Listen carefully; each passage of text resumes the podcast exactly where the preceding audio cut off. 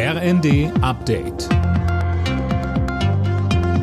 Stündlich neu. Auf den Punkt informiert. Ich bin Anna Löwer. Die Polizei ist bislang zufrieden mit ihrem Einsatz im Braunkohledorf Lützerath. Nachdem Besetzer zum Beginn der Räumung ja vereinzelt Molotow-Cocktails und Steine geworfen hatten, ist es mittlerweile ruhig. NRWs Innenminister Reul sagte, alles läuft planmäßig.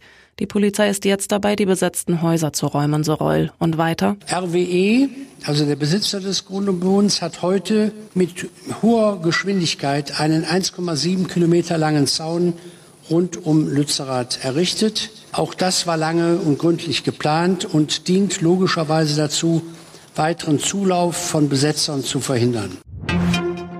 Polen will der Ukraine die geforderten Leopard-Kampfpanzer liefern. Nicht alleine, sondern im Rahmen einer internationalen Koalition, die sich gerade bildet. Das sagte der polnische Präsident Duda.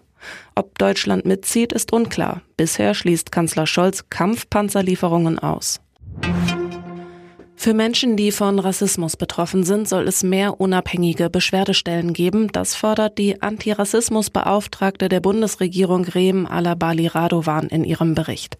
Es gibt außerdem noch viel zu tun, meint sie, gerade auch gesellschaftlich. Wir müssen widersprechen, wenn Menschen abgewertet oder angefeindet werden, ob im Stadion oder in der Stammkneipe. Wir müssen einschreiten, wenn Menschen rassistisch beleidigt oder attackiert werden und wir müssen gemeinsame Strukturen aufbauen aufbrechen, damit Herkunft kein Schicksal ist und alle die gleichen Chancen auf ihrem Lebensweg in Deutschland haben.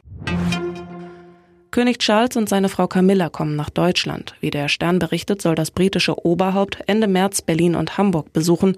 Auch ein dritter Stopp im Osten Deutschlands ist im Gespräch.